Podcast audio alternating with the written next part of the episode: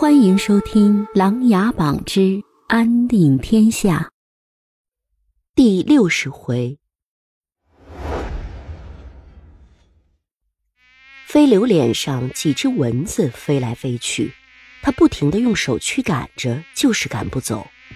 这个时候，运送粮草的大鱼士卒们刚好走了过来，飞流实在忍不住，从草丛里跳到了路上。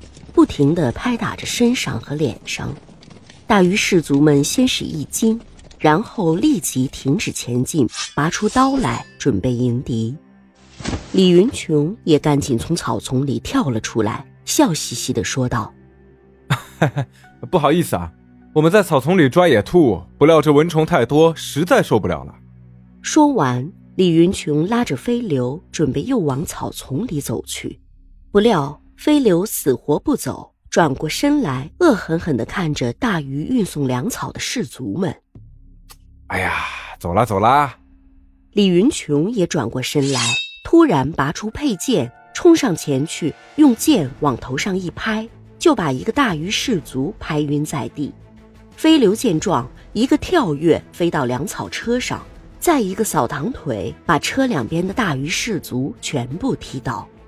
荀碧兰、许云见状，带着其他十几个长林勇士也杀了出来。不一会儿的功夫，就把整个车队全部打晕在地。随后，他们把这些士卒的衣服全部脱掉，穿在了自己身上，又把这些晕着的大鱼士卒们拖到草丛里，挨着放了血，结果了生命。然后拉着粮草车渡了河，把粮草送到了大鱼的军营里。放好了粮草，大鱼的厨子们刚好来做饭。许云和飞流等人赶紧帮着稻米下锅、和面蒸馍。李云琼从怀里拿出一个漂亮的玉镯，拉着掌勺的厨子一起观赏。许云和荀碧兰赶紧将所有的泻药放进了锅里。大鱼将士们酒足饭饱后，按照于空衡的安排，全部就地休息，不做任何事情。半夜。整个大鱼军营开始骚动起来，不断的有人往河边奔跑，泻药起了作用，于空衡也未能幸免，来来回回的也跑了七八回。此时他已觉得全身软绵无力，刚要坐下，肚子一响，又捂着肚子跑了出去。天开始放亮，大鱼将士们已经折腾了一个晚上，个个无精打采。全部瘫倒在地上。此时的于空衡已经意识到了有人在饭菜里做了手脚，但是熬了一晚上的他已经一点力气都没有了。他艰难地从椅子上站了起来，走到营房外，看着到处躺在地上的大鱼将士们，不断地在呻吟着。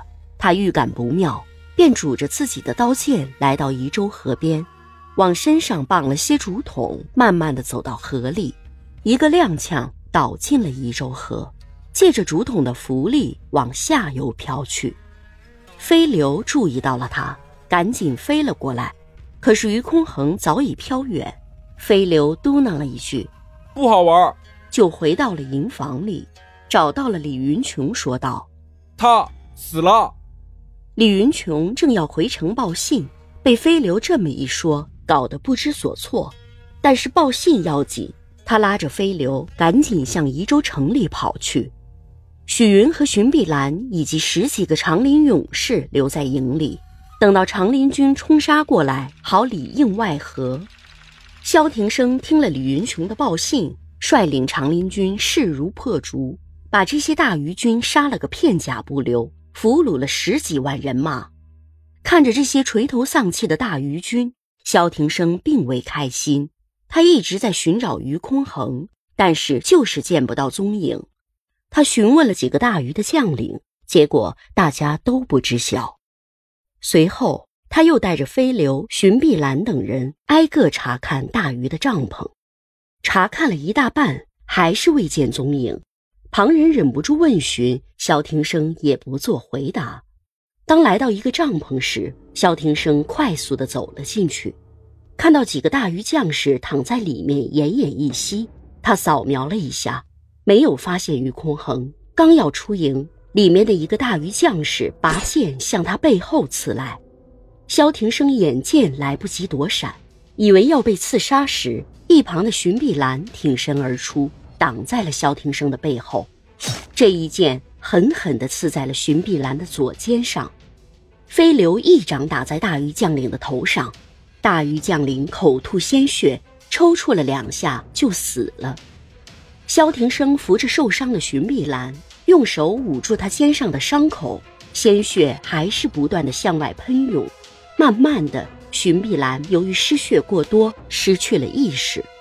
萧庭生抱起荀碧兰就往营房外跑，一边大声喊着行军军医前来救治，一边呼喊着荀碧兰。本集故事播讲完毕，欢迎订阅与分享。